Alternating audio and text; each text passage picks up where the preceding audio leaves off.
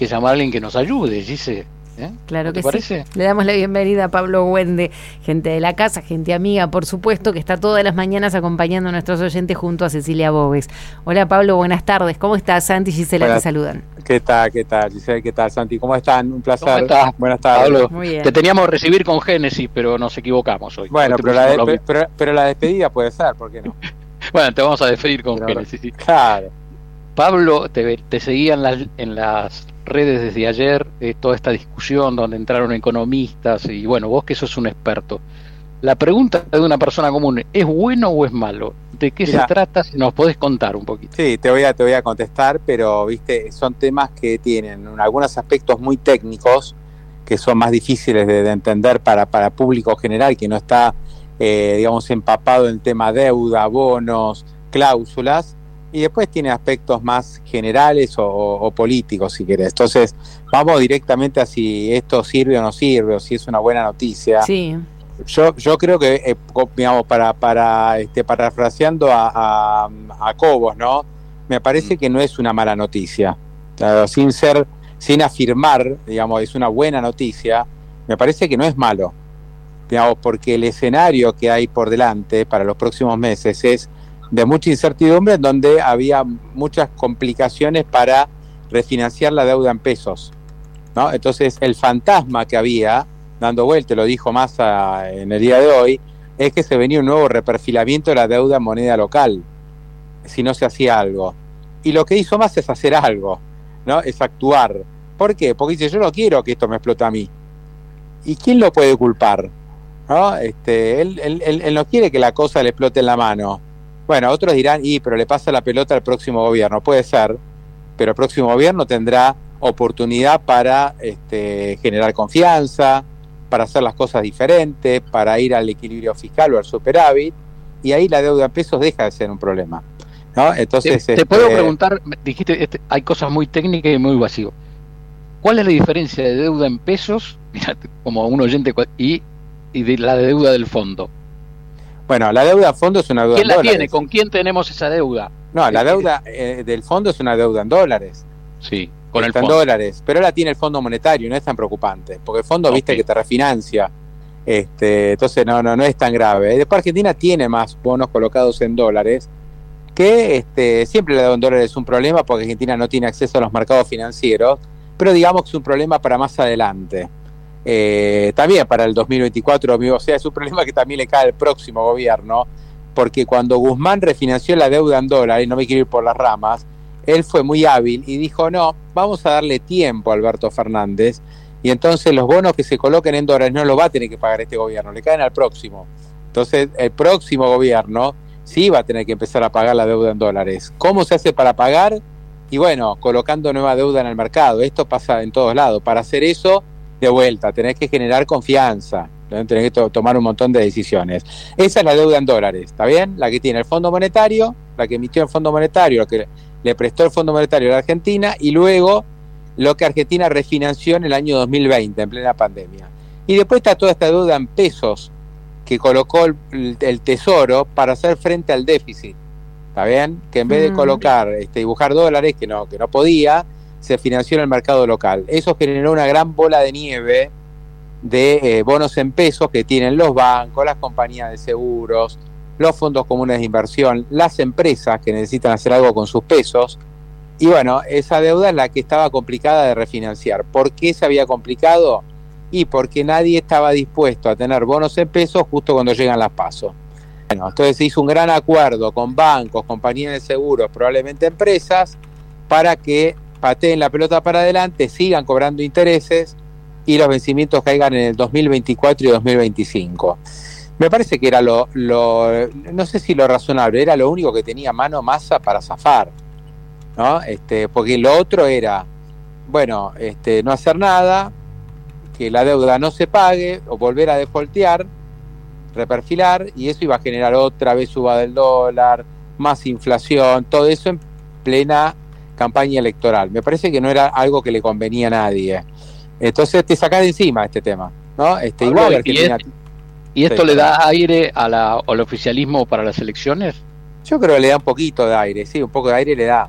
pero igual tiene un montón de problemas. Por ejemplo, la inflación del 100% más, por ejemplo, que la económica está cayendo, por ejemplo, que los salarios siguen cayendo contra la inflación, o quizás lo más grave de todo, que este año le van a faltar entre 10 y 15 mil millones de dólares de la, de la cosecha. Ya, eso, eso me parece que ya es un problema enorme. Yo se lo dije hoy a Guido Sandreris, al que entrevisté eh, para, para la radio, y yo le decía, está todo fenómeno, todas las críticas, que la deuda en pesos, que nos tiran el fardo a nosotros, que no hacen la, eh, digamos, eh, mm, el esfuerzo para, para equilibrar las cuentas, pero no hablas, le dije a Guido, de todos los dólares que le van a faltar al gobierno este año que ya de por sí es un problema gigantesco. Hmm. Entonces, sacarte de encima el tema de la deuda en pesos, cuando además tenés el bolonqui de que te van a faltar 15 mil millones de dólares, y bueno, algo es algo, porque si no era la tormenta perfecta. O sea, lo que quiero decir es, el gobierno igual está pésimamente ubicado para eh, mm, tener chances para las elecciones. Esto no, no es que cambia mucho la cuestión, pero por lo menos no la empeora más ¿Esto es eh, más apuro la, decisión? Esto es más, sí, sí, esto yo creo que ahí, ahí, lo que se nota es un poco la muñeca de masa, ¿no? Eh, la llegada que tiene masa a, distintos sectores, a sectores sindicales, a sectores empresarios y también al sector financiero, ¿no? cosa que no es algo que el kirchnerismo diga, y yo tengo una relación bárbara con los bancos, al contrario, hmm. ¿no? Pero masa tiene un perfil propio se despegó bastante de ese discurso del kirchnerismo eh, contra los bancos, contra el sector financiero, y consiguió meter a todos en la misma bolsa. Dicho sea de paso, este, Giselle mm, y, Santiago, al gobierno le conviene este canje, pero a los bancos también. Entonces los dos están alineados en que esto salga bien. Yo creo, muy humildemente, que a la oposición también le conviene. ¿Y a nosotros, Pablo? Y yo creo que también, porque si la cosa, yo no quiero que todo explote por el aire, hmm. ¿viste? Y la verdad que sí, porque si vos a los bancos le das bonos que son ilíquidos, se hace todo, ¿viste? Una, bola de nieve que después se reperfila, y bueno, cuando vayas a buscar tu depósito te van a decir, y no tengo la plata, ¿no? Hmm. Como pasó en el reperfilamiento del 2019, a las empresas que tenían el dinero en fondos comunes de inversión, que era plata de la tesorería para el manejo del cotidiano, le dijeron, y reperfilamos, ahora no están los pesos, no está la plata. Y las empresas decían, pero tengo que pagar los sueldos, no tengo dónde pagar los sueldos. ¿Le sirve eso a la Argentina? Me parece que no le sirve. Ahora, después de la oposición te dice, y lo que pasa que esto, a esto llegamos porque el gobierno tiene déficit permanente, gasta, no hace esfuerzo para equilibrar las cuentas, entonces llegamos a esta situación límite. Tiene razón, pero ya está jugado el tema, ya está. Lo que se hizo, se hizo. Ahora hay que trabajar para adelante y ver cómo se sale de esto de la, mejor manera posible. Eso creo que es lo que intentó hacer Massa. No es una defensa del gobierno lo que estoy diciendo. No digo que son todos unos fenómenos, digo, son un desastre, pero bueno, dentro del desastre que armaron, y no quiero que se me termine de incendiar la casa. Llamo a un bombero y que por lo menos este, le eche un poco de, agua al fuego. No quiero que mm. se me termine de incendiar. Quiero ver si puedo rescatar algo. Bien, eh, vos dijiste, bueno, Massa tuvo una llegada que el kirchnerismo la tenía más complicada, o también pienso por ahí, digo, que viste ellos en su, ahí en, en lo más íntimo, es como que no quieren, eh, se, resisten a este tipo de, de, acuerdos, eh, y digo, ¿y esperaron y tensaron la cuerda porque no quisieron o porque no pudieron? No, ¿quién es lo del el, gobierno? Sí. no, el gobierno, sí. No, creo que el gobierno este, venía refinanciando la deuda a poco. Lo que pasa es que cada vez que había una licitación de, bonos, también es un tema un poco más técnico, no es para todo el mundo, pero cada vez que el gobierno salía a refinanciar los bonos que vencían, se encontraba con dos problemas. Uno es que los inversores, los bancos, las compañías de seguro, las empresas, los individuos que participaban en estas licitaciones cada vez pedían tasas más altas. Este ya era un problema. Y el segundo problema era que financiaban cada vez más corto. Nadie quería colocar deuda más allá de junio. ¿Está bien? Entonces, esto si seguía de esta manera, eh, toda la deuda se iba a concentrar en junio y en junio no se iba a poder pagar. Entonces, antes de llegar a esa situación límite, a estar ahorcado, bueno, un poco se dijo, adelantémonos a este problema, vayamos a un canje y se terminó antes de defaultear. Porque si no, el otro que era, bueno, defaultiemos, reperfilemos, y, vemos, y que el próximo gobierno tenga que reestructurar. Me parece que no era una buena señal. Fíjate que hoy los bonos argentinos suben, el tipo de cambio estuvo tranquilo, cayó el riesgo país, porque era la medida lógica. Vos me decís, esto cambia, esto hace que la economía argentina vaya a ir mejor, que la gente eh, vaya a conseguir empleo más rápido, para nada. No va a pasar nada de eso. Ni va a bajar la inflación, ni van a mejorar los salarios, ni la actividad económica va a, recuperar. Dicho sea de paso, estamos en recesión. Lo que te evitaste, me parece, es este, digamos, que explote todo. O sea, tan simple como eso. Eh, es mucho, no, no es mucho, pero por lo menos evitaste un escenario catastrófico. Creo que también se evitó en junio, en julio, cuando asumió Massa, se venía la hiper en Argentina, ¿no? Con Batakis, este, el dólar descontrolado. Bueno, por lo menos evitaste la hiper. Ahora estás evitando que eh, tener un descalabro en el sistema financiero.